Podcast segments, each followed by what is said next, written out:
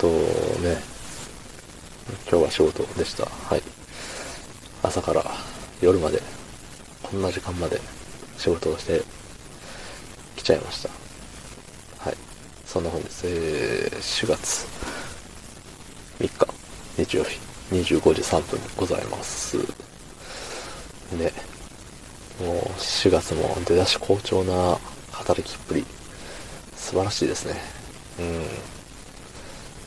先月ね、3月がね、あのー休みが5回だったっていうことでね、嘆いてたんですけれども、まあ、休みは5回って言えども、なんだろう、毎日フルタイムで働いてるわけでもなく、あもちろんあの、フルタイム以上に働いてる人の、えー日の方が多いんですけど、まあ中にはね、その、3時間だけとか、そういうのもあったんですけど、やっぱりね、一回も、一日一回でも職場に行くとやっぱ休んだ気にならないっていうのが、えー、ありましたよ。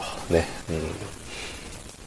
うん。で、まああのーシフトボードっていうアプリがね、あるんですけど、あのーバイトの子とかがさ、あれするじゃない。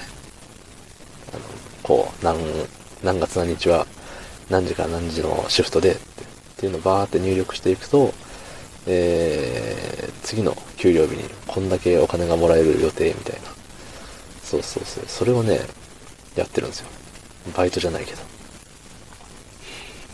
で、まあ目的としては、あの、まあ言って、あのね、サビ残もするじゃない？やっぱり、ある程度は。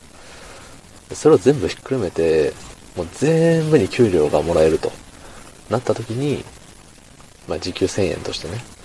で、深夜手当、残業手当もつくとして、うん。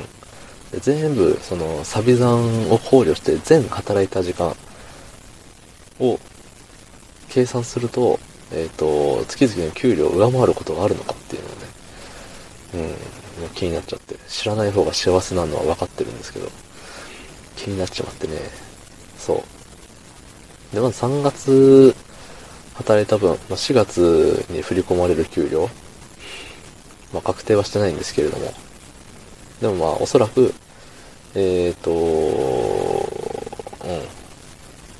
ん、時給換算よりも多くもらってるんだなっていうの思いました。うん。時給だと、あ、こんなもんなんだっていう。やっぱり正社員って偉大だなと思いました。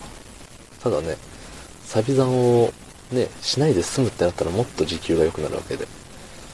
ねやっぱりさ、あのー、サビ残って良くないじゃない。すればするほど時給が下がるっていう。そう、自分の1時間の価値がどんどん下がっていく。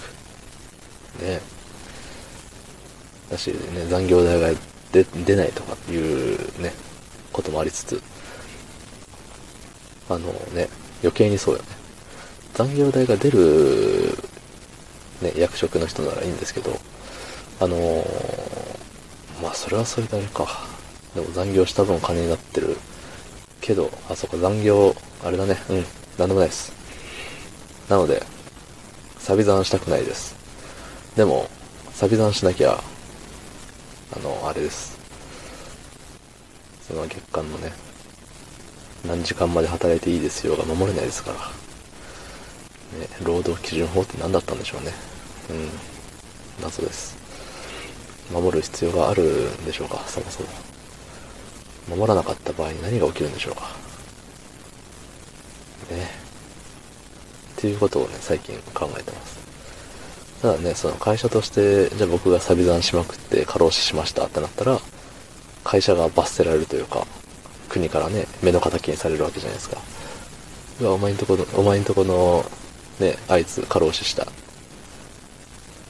サビ残あったんじゃないかみたいな調査されてね、周りに迷惑かけちゃいますからね、死なないように頑張りたいと思います。はい。まだまだ死ぬには若すぎるんですから、僕は。うん、荒さなんでね。人生これからです。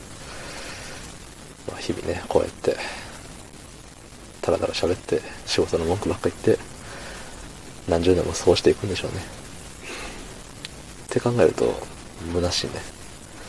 まあ、頑張りましょうか。はい。どうもありがとうございました。